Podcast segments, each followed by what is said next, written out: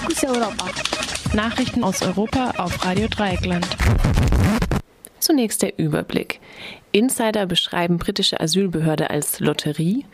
Österreichischer Vizekanzler Strache gegen Unabhängigkeit des Kosovo. Ex-KZ-Häftling klagt vor dem Europäischen Menschengerichtshof gegen Österreich. Istanbul. Angeblich hunderte tödliche Arbeitsunfälle auf Flughafenbaustelle verheimlicht. Gegenüber der britischen Zeitung The Guardian haben drei ehemalige Mitarbeiterinnen des Innenministeriums die Bearbeitung von Asylanträgen in Großbritannien als eine Art Lotterie beschrieben. Gespräche mit Antragstellerinnen würden von den überarbeiteten Mitarbeiterinnen hastig und unvoreingenommen geführt. Einige ehemalige Kolleginnen würden die Interviews schroff oder sogar beleidigend führen, die Antragstellerinnen verspotten und einschüchtern. Einige Kolleginnen seien stolz darauf gewesen, nur selten oder gar nicht Asyl zu gewähren. Ein Informant sagte der Zeitung, ich kenne Leute, die in Jahren nur einmal oder zweimal Asyl gewährt haben.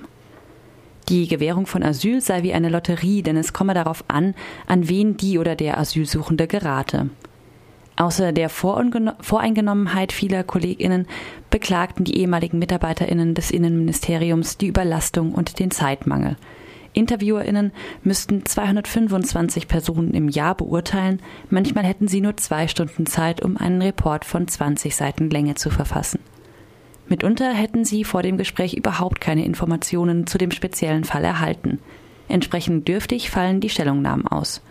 Der Guardian berichtet von fehlerhaften Beurteilungen, in denen zum Beispiel die Stadt Quetta in Pakistan mit dem Golfstadt Katar verwechselt wurde.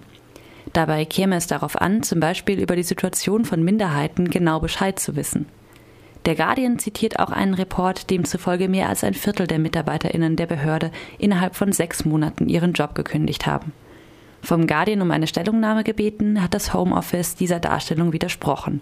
Demnach gibt es bei der Behörde keine Kultur der Verweigerung und keine Kultur der Einschüchterung. Die Vorwürfe seien überholt. Österreichischer Vizekanzler Strache gegen Unabhängigkeit des Kosovo.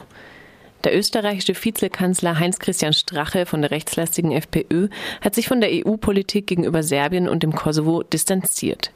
Die EU verlangt, dass Serbien von, vor seinem für 2025 geplanten EU-Beitritt die Unabhängigkeit des Kosovo in einem rechtsverbindlichen Vertrag anerkennt. Vor einem Besuch in Belgrad sagte nun Strache im Interview mit der serbischen Regierungszeitung Politica, Kosovo ist ohne Zweifel ein Teil Serbiens. Die Anerkennung des Kosovo durch Österreich sei ein Fehler gewesen, der sich nun aber leider nicht mehr rückgängig machen lasse. Der Kosovo war historisch ein Teil Serbiens. Mittlerweile soll der serbische Bevölkerungsanteil jedoch nur noch sieben Prozent betragen, während 88 Prozent der albanischen Volksgruppe zugerechnet werden. 1999 hatte die NATO mit einem Krieg Serbien gezwungen, den Kosovo aufzugeben. 110 Staaten haben den Kosovo bisher als eigenen Staat anerkannt. Die Spannungen zwischen den beiden Volksgruppen halten aber an.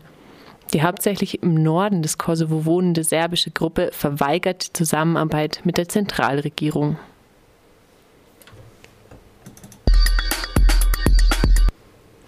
Der 95-jährige aus Polen stammende Jude Abel Levit hat beim Europäischen Gerichtshof für Menschenrechte in Straßburg eine Beschwerde gegen die Republik Österreich eingereicht. Grund für die Klage ist der Umgang der österreichischen Justiz mit einem Artikel in der Rechtsradik im rechtsradikalen Monatsblatt Aula. Im Sommer 2015 wurde in Aula behauptet, Häftlinge des Konzentrationslagers Mauthausen seien nach ihrer Befreiung durch amerikanische Truppen plündernd durchs Land gezogen.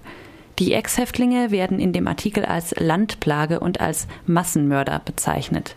Der grüne Politiker Harald Walser zeigte Aula daraufhin an. Doch die Staatsanwaltschaft in Graz stellte das Verfahren mit der Begründung ein, dass es, Zitat, nachvollziehbar sei, dass die ehemaligen Häftlinge von der Bevölkerung als, Zitat, Belästigung empfunden wurden. Darauf zwangen Überlebende und ihre Angehörigen Aula in einer zivilrechtlichen Klage zum Widerruf. In einem dritten medienrechtlichen Verfahren gegen die Wiederholung der Passagen durch Aula unterlag aber der Politiker Walser wieder in Graz. Das Gericht sah kein Problem darin, dass sich der Autor des Artikels, Fred Duswald, noch einmal selbst zitiert hatte. Istanbul. Angeblich hunderte tödliche Arbeitsunfälle auf Flughafenbaustelle verheimlicht. Die türkische Zeitung Cumhuriyet berichtet über hunderte verheimlichte tödliche Arbeitsunfälle auf der Baustelle von Istanbuls drittem Flughafen. Quelle ist ein 59-jähriger Lastwagenfahrer, der die Baustelle täglich aufsucht. Der Mann berichtet über große Arbeitshetze. Man spreche auf der Baustelle mittlerweile von 400 tödlichen Unfällen. Er selbst habe gesehen, wie zwei jugendliche Arbeiter von tonnenschweren Steinen erschlagen wurden. Danach sei in den Medien nichts über den Vorfall gekommen. Den Familien der aus Anatolien kommenden Arbeitern würde Geld gegeben, damit sie schweigen.